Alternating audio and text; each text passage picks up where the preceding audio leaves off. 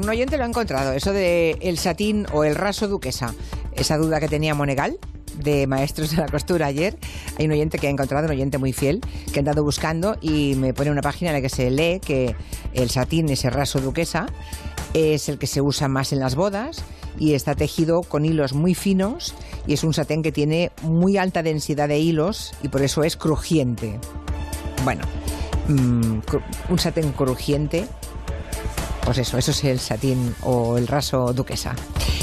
Estamos con Fernando Arancón y Eduardo Saldaña. Buenas tardes. Hola Julia. Muy buenas tardes. ¿A que no sabíais esto del, raso duquesa? ¿A que no? Yo no suelo gastar de ese... Ya, ya, ya, ya, me imagino. bueno, eh, aquí los chicos de Orden Mundial hablan de eso, de Orden Mundial y de política internacional. Y hoy proponen hablarnos de, de un megaproyecto de China que es la ruta de la seda. También vamos a ocuparnos de los ataques de esta semana en Nueva Zelanda y en Países Bajos y por supuesto del Brexit, claro. Ese thriller que hoy tiene nuevo capítulo en Bruselas. En fin, empezamos en todo caso con las preguntas de los oyentes. Hace unos años la, piratería es verdad que fue un tema que nos preocupó muchísimo, ¿no? que no dejaba de salir en, en, todos los informativos. Seguro que ustedes se acuerdan de aquel pesquero español, el Alacrana, que fue secuestrado por piratas somalíes en el 2009. Estuvieron un montón de días los pescadores eh, secuestrados, 47 días, y al final se consiguió la liberación de aquellos eh, trabajadores españoles. Lo anunció entonces Zapatero presidente de esta forma. El pesquero Alacrana navega libremente hacia aguas más seguras. Todos los miembros de la tripulación se encuentran sanos y salvos. Es una muy buena noticia por la que todos hemos estado trabajando desde el primer día. La verdad es que hace años que ya no escuchamos nada parecido, ¿no? Ya no hay casos de secuestros eh, de barcos o de pesqueros. Y hay un oyente que, mosqueado por esto, dice, ¿cómo está el tema de la piratería en el mundo actualmente?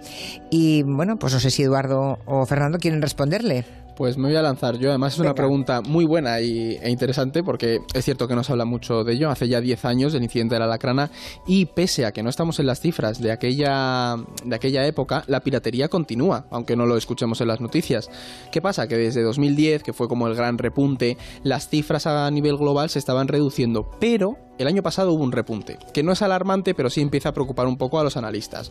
¿Por qué? ¿Qué pasa? Que tenemos que entender que la piratería como tal no va a desaparecer, porque el comercio marítimo sigue siendo una de las principales formas de transporte de, ese comercio, de las relaciones económicas entre los países a nivel global. Hombre, hoy hemos contado, sabéis lo de la Costa de Morte, ¿no? Que han empezado a llegar cientos y cientos de botellas de aceite de girasol. Pues estábamos aparcando cuando lo estabais contando, yo no me he enterado muy bien. Sí, pues sí, sí. Hombre, pues se supone que un contenedor con aceite de girasol se habrá caído al mar por lo visto cada día se cae al mar, se caen al mar de promedio cuatro contenedores con, de los que transportan cosas y nos hemos enterado que en la Costa de la Muerte eh, estos días es aceite de girasol que está en perfecto estado por lo visto, pero que hace un tiempo fueron impresoras, cajas con impresoras y que la gente iba a la playa a recoger su impresora, ¿no? A cambiar el. Y el año pasado, y el año pasado fueron paquetes de tabaco, o sea, cartones enteros de tabaco.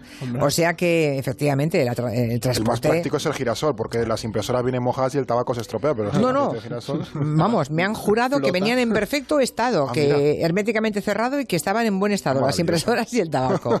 Pues, Muy curioso. eso, es uno de tantos ejemplos que podemos poner para ver la importancia del comercio marítimo. Y además, ¿qué pasa? Que muchas de estas áreas portuarias en las que se concentra el, la piratería están en el Golfo de Adén, Golfo de Guinea o estrechos con muchas islas y en zonas muy inestables, como el estrecho de Malaca, Malasia o Singapur, esos islotes.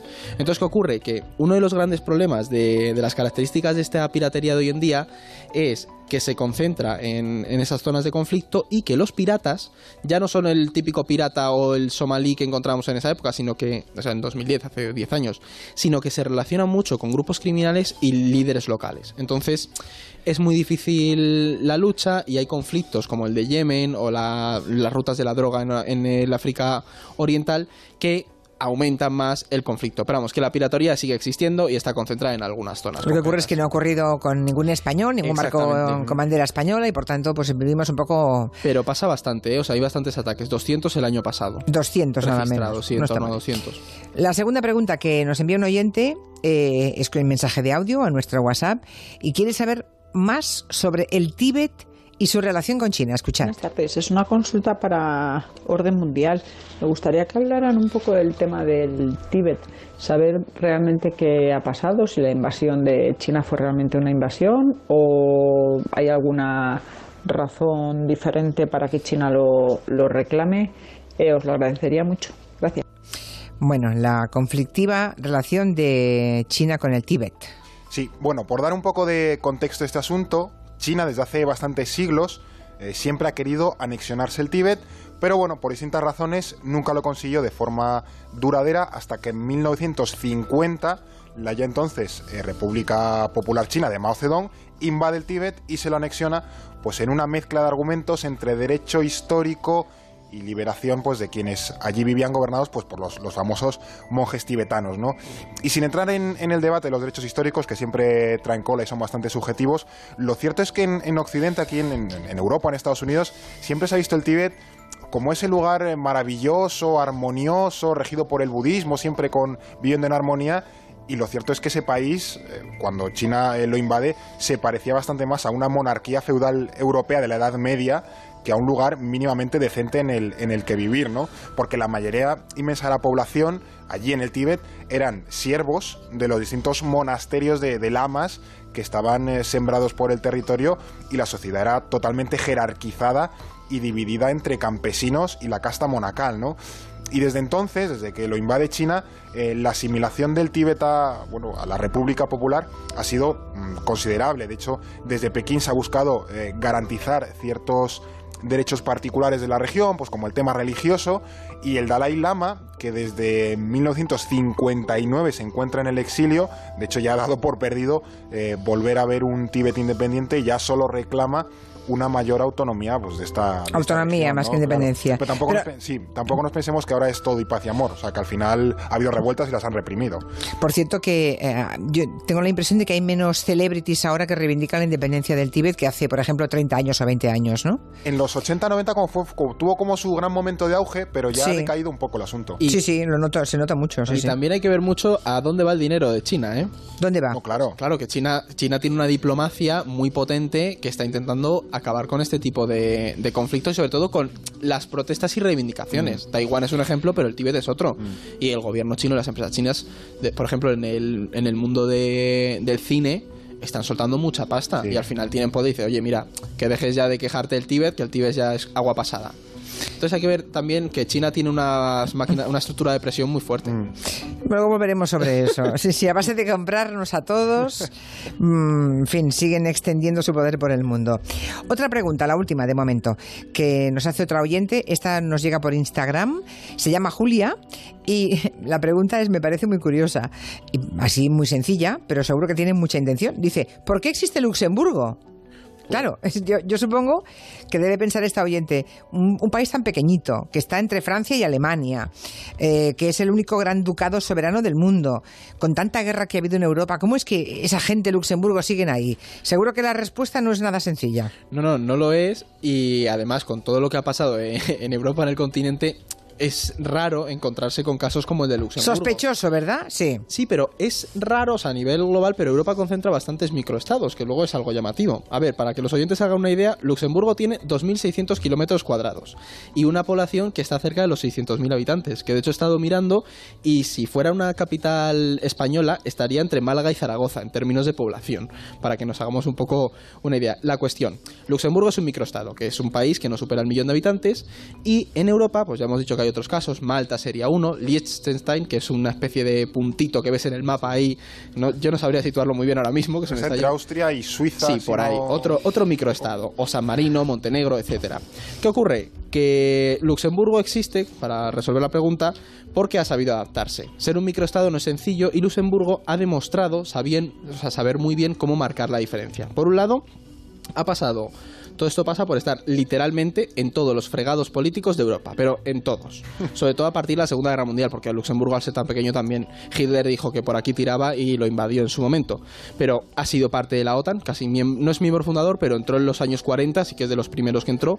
Es un miembro fundador de, de la Unión Europea y lo más importante es que eh, estos estados normalmente ganan peso teniendo una política de flexibilidad, y esto lo entrecomillaría, financiera. ¿Qué pasa? Que Luxemburgo Guiño, ha sabido... guiño. Claro, Luxemburgo ha sabido muy Te bien veo muy políticamente correcto, ¿eh? Exactamente, ¿Por ¿no? qué le llamas flexibilidad cuando quieres decir paraíso fiscal?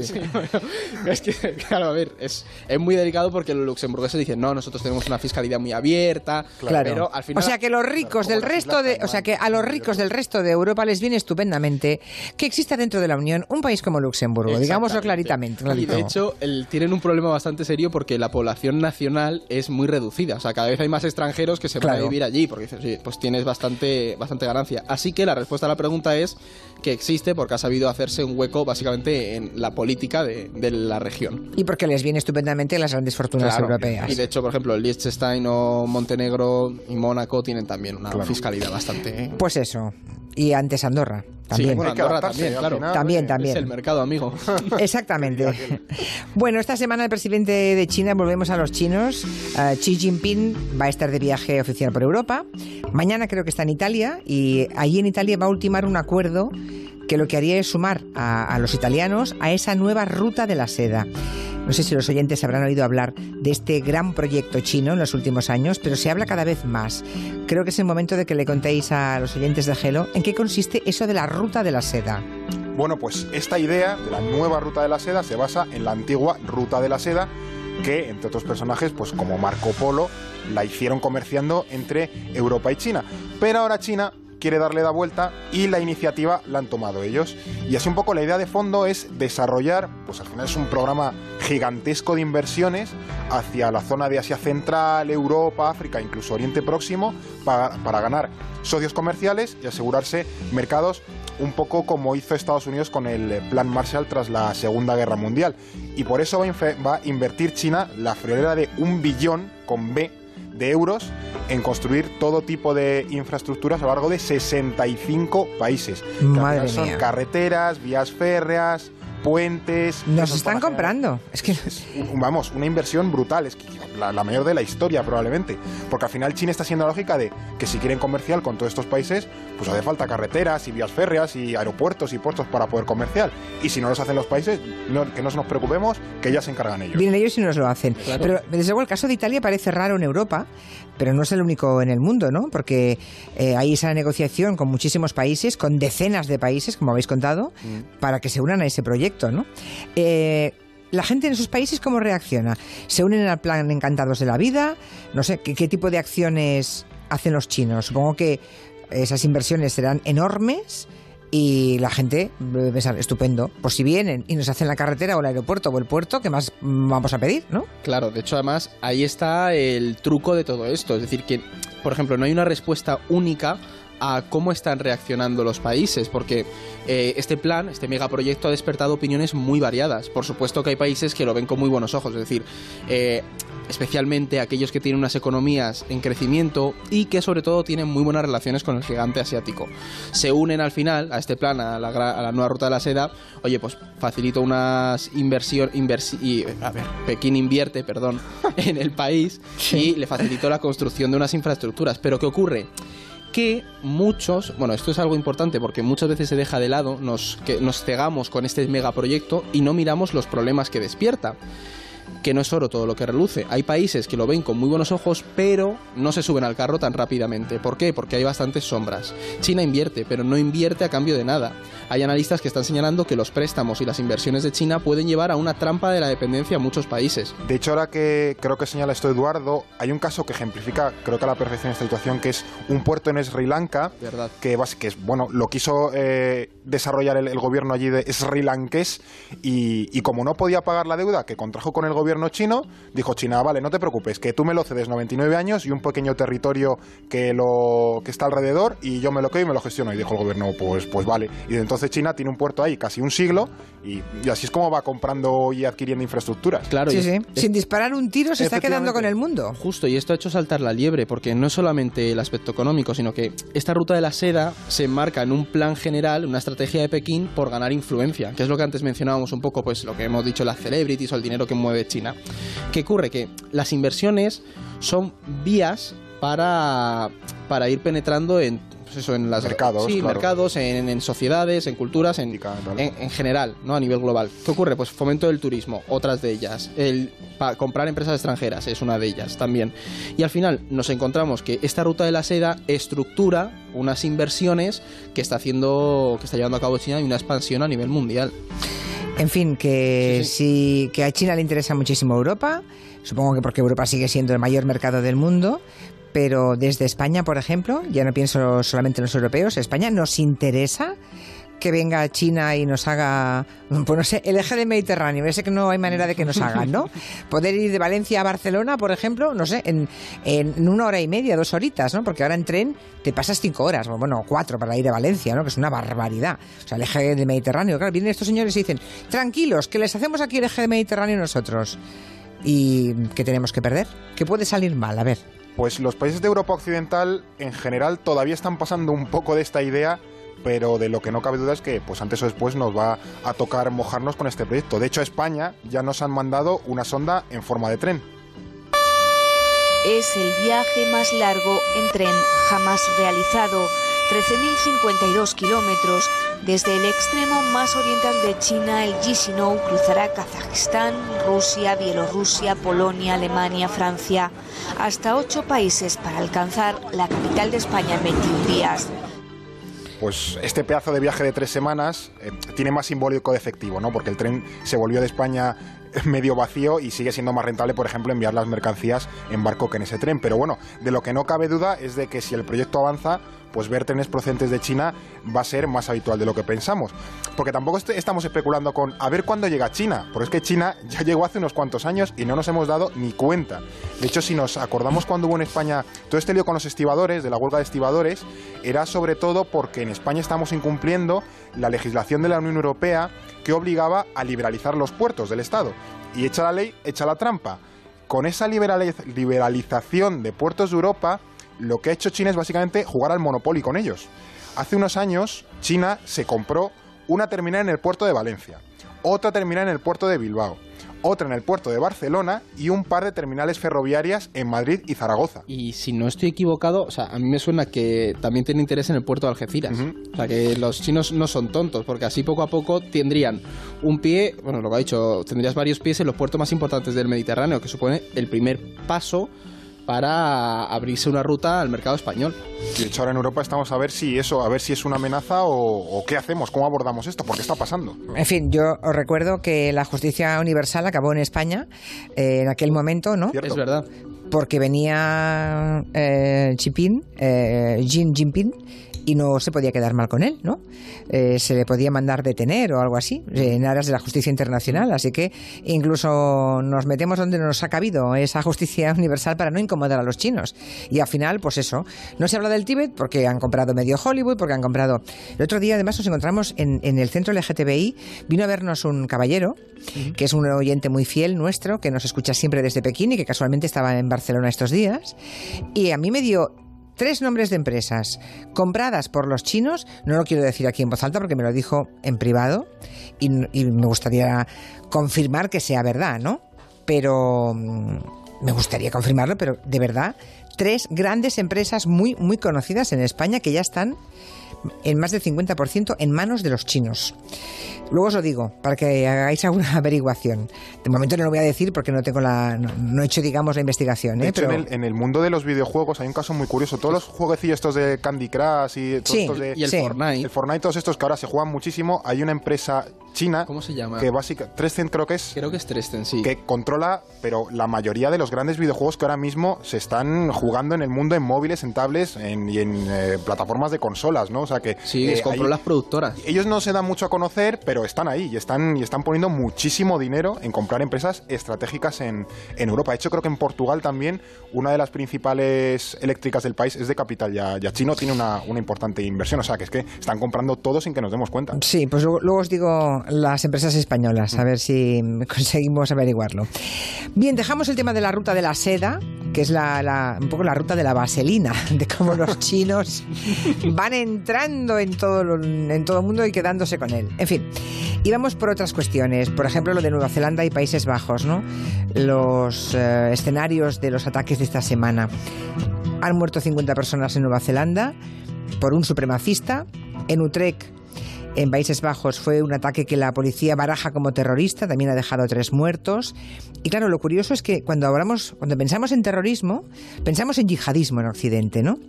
Pero es que en los últimos tiempos lo que estamos viendo son atentados por parte de la extrema derecha, o sea, atentados de blancos muy blancos que además se sienten superiores por ser blancos, ¿no? De ahí que se les llame supremacistas. El de Nueva Zelanda, por ejemplo, el asesino, ya dijo que se inspiró en Breivik, el que mató en aquel atentado brutal en Noruega 77 jóvenes, niños y adolescentes, ¿se acuerdan? Yo no sé mm, si habría que revisar nuestros prejuicios, ¿no? Porque además de pensar en el yihadismo, habrá que pensar en el supremacismo blanco, ¿no? De hecho, la respuesta claramente es sí, eh, el terrorismo de extrema derecha va al alza.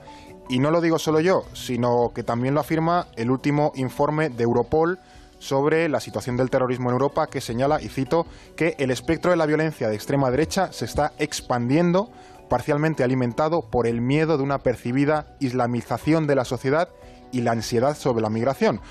Es cierto que en Europa todavía no supone un fenómeno especialmente grave, ya que todavía está bastante limitado a grupos neonazis que por lo general están bastante controlados, pero también influye mucho que en Europa hay un acceso a las armas muy limitado y eso, bueno, nos quita de bastantes males. No ocurre, por ejemplo, lo mismo en Estados Unidos, donde tristemente ya sabemos que el acceso pues, a todo tipo de armamento es muy sencillo y eso se ha traducido en innumerables tiroteos y una cantidad enorme de víctimas mortales. Por eso allí, sobre todo desde el año 2014, se ha venido observando un aumento de los incidentes violentos y terroristas protagonizados por la extrema derecha, un problema que además ha reforzado, eh, se ha venido reforzado con la lógica de la confrontación en la que se ha sumado el país desde que gobierna Trump, porque también además aquí hay un problema mediático y social escondido, como el terrorismo de extrema derecha no se percibe a menudo como una amenaza, o desde luego no como una amenaza al mismo nivel que el que puede suponer el, yihadista, no se trata igual en los medios. De hecho, eh, por, añadir una cosa a lo que dice Fernando, hubo un estudio desarrollado en la Universidad de Alabama que cubrió, o sea, estuvo analizando las coberturas mediáticas de ataques terroristas entre 2006 y 2015, si mal no recuerdo, y concluyeron que los ataques terroristas llevados a cabo por musulmanes tenían un 360% más de atención mediática que los que llevaban a cabo no musulmanes. Y ahí vemos un poco eh, qué es lo que vende. estamos sesgados, claramente. Completamente, sí, sí, la ley del embudo. En fin. Para acabar, eh, el Brexit. Hay que volver a hablar del Brexit, ¿no? Porque mm, está hoy eh, Jeremy Corbyn en Bruselas. Bruselas ha dicho que sí a la prórroga que pide Theresa May, pero claro, pone en condiciones. Dice, vale, le, le, apoyamos la prórroga, pero por favor, que el Parlamento suyo británico diga que sí lo va a aceptar, ¿no? Hoy tenían de nuevo reunión por la tarde, vuelve a ser un día importante es que tienen un, carajal montado esta gente que, vamos, es impresionante y conforme se acerca la, fecha límite, que creo que es en ocho días, el día 29, pues se ponen más nerviosos y empiezan a hacer eh, medidas un poco más peregrinas. Primero, el speaker de la Cámara, John eh, Bercow, no quería aceptar eh, la propuesta de May de volver a votar el mismo acuerdo otra vez, porque, bueno, ese, ese acuerdo ya lo votaron, salió que no, y dijo Bercow, vamos a ver si vamos a votar lo mismo, lo que ya salió que no, o nos aseguráis que si sale, o realmente me, presentas otra cosa que se, se, pueda votar. Y ahora en Europa, pues están eh, primero Francia diciendo que a lo mejor lo de la prórroga, que no, que se tiene que comer con lentejas, y luego Merkel ha dicho que, que bueno, que tampoco hay tu tía. De hecho, no sé si tenemos por ahí el audio de Merkel, si no voy a leer lo que ha dicho hoy textualmente. A ver qué ha dicho Merkel, sí, ah, sí. Merkel se ha puesto seria hoy. Sí, sí, a Merkel ha dicho, mira, ya estoy muy cansada, empieza la primavera y esto hay que ir solucionándolo. Merkel hoy en el Bundestag ha dicho literalmente una pregunta que muchos de nosotros llevamos haciéndonos estas semanas y meses, y hoy también, es cómo se llevará a cabo el abandono del Reino Unido de la Unión Europea. Y me temo que tengo que decir que ocho días antes de la fecha de abandono oficial sigo sin poder dar una respuesta a esta pregunta. Y eso son palabras bastante duras viniendo de Merkel, que es normalmente muy polite. Quieren una prórroga, pero no ofrecen ningún tipo de acuerdo que se vaya a aprobar. Es decir, os damos una prórroga, pero bueno, si estáis, si dais unas mínimas garantías de que podéis aprobar un acuerdo y efectivamente va a haber cierta voluntad por vuestra parte, pero habéis tenido un montón de meses para probar algo, no lo habéis conseguido y ahora os entran las prisas como el estudiante que, que le ve el examen y se pone nervioso y empieza a pedir prórrogas. Y la desconfiguración que se han creado, porque Corbyn ha dicho, también se ha ido a Bruselas, entonces está siendo un grigay y el descontento social que esto va a generar en Reino Unido que cada vez es creciente. En fin, vamos a ver qué pasa, porque prorrogar hasta más allá de las elecciones eh, al Parlamento Europeo parece complicado, ¿no? Pues claro, si, si se prorroga hasta finales de junio y en mayo tenemos las elecciones al Parlamento Europeo, es que es todo muy difícil, ¿no? Es que genera unos Se han metido en un avispero, no saben cómo salir de él. Yo no sé si habrá otro referéndum, si no lo habrá, pero desde luego es un tema que está volviendo loco a, a- a- loca a media Europa. Bueno, pues ahí lo dejamos. Muchísimas gracias. Cualquier duda que tengan de orden mundial, por favor, no dejen de mm, enviar preguntas. Se lo pueden hacer por WhatsApp, 638-442-081. A través de Instagram también, porque ya veo que muchísimos oyentes lo hacen a través de esa vía. A través de correo como, o de Twitter, como ustedes prefieran. Pues Fernando Arancón y Eduardo Saldaña, hasta la semana que viene. Un abrazo. Hasta la próxima. Adiós, adiós. Bueno, estamos en el momento, tu piel